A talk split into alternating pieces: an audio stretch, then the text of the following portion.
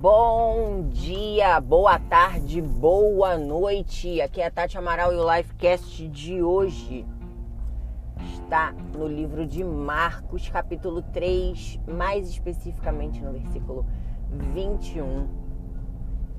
Jesus tinha chegado no ápice da sua passagem aqui na Terra, né? Ele tava super famoso, influencer, verificado no Instagram, vários seguidores.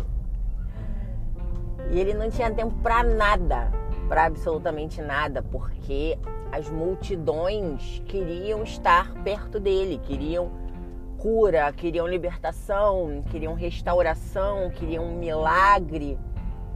E onde quer que ele chegasse, as multidões o comprimiam, né? o encurralavam. Ele tinha ali uma vida de celebridade, ele não conseguia ir num shopping, não conseguia ir num restaurante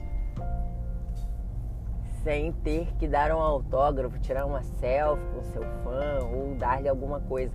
Que é o que a grande maioria buscava, né? Buscava por algo. Buscava por um milagre vindo da parte de Jesus. E chegou num ponto que Jesus não conseguia nem comer nem comer. Os discípulos tinham que pegá-lo às vezes, levar para um lugar, tentar segurar um pouco, fazer aquela barreira de proteção lá na galera, para que Jesus pudesse comer um pouquinho. Porque ele era 100% homem também, enquanto aqui na terra, né? 100% Deus e 100% homem. Então ele tinha necessidades humanas. Ele tinha que comer, ele tinha que dormir, ele tinha que ir no banheiro, tudo isso. E, e muito sem tempo para fazer essas coisas, os discípulos às vezes faziam isso, tinham que levar Jesus para um cantinho para que ele pudesse se alimentar. E eles estavam fazendo isso quando essa passagem acontece. Porém, essa, essa fama, né? Isso tudo que estava acontecendo, essa loucura toda no povo, é, acabou chamando a atenção da família de Jesus. E a família vai até onde ele está, porque acho que ele tá ficando doido. Acho que isso tudo é uma loucura, acho que ele tá ficando maluco, acha que isso é uma farsa que ele tá inventando. E em algumas versões, né, ainda dizem, foram até ele para prendê-lo. Algumas versões falam para buscá-lo, para retirá-lo, outras para prendê-lo, porque achavam que ele estava ficando maluco, achavam que ele estava ficando louco, que ele estava inventando tudo aquilo, que ele não era o filho de Deus, que ele era um mentiroso. E você aí, alecrim dourado, reclamando que você não tem o apoio da sua família, que você está sendo excluído pelos seus amigos, pelas escolhas que você faz. Meu amor, Jesus foi tirado pela família dele como maluco.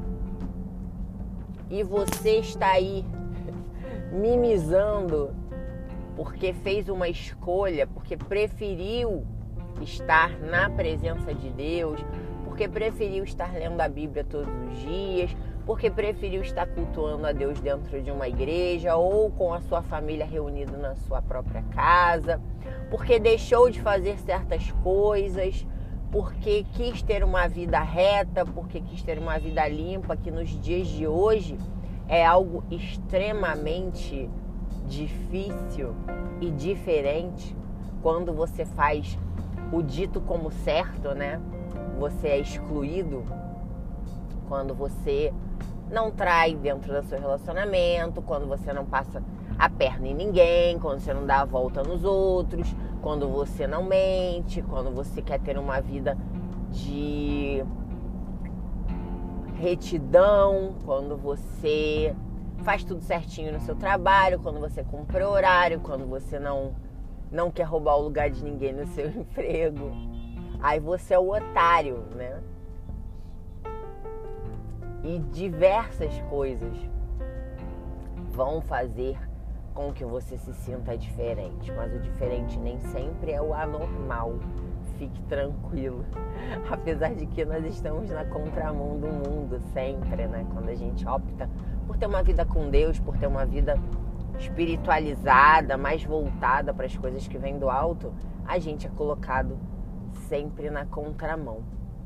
E eu lembro que quando eu tinha mais ou menos uns 11, 12 anos, eu ia para a igreja sozinha.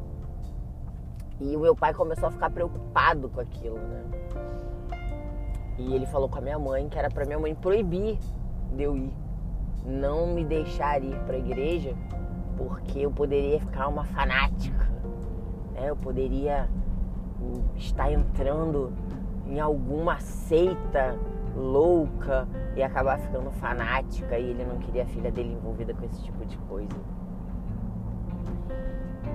Então, na cabeça de algumas pessoas é mais preferível que seus filhos estejam aí largados no mundo aprendendo o que não presta do que dentro de uma igreja, pelo menos ouvindo falar de Jesus.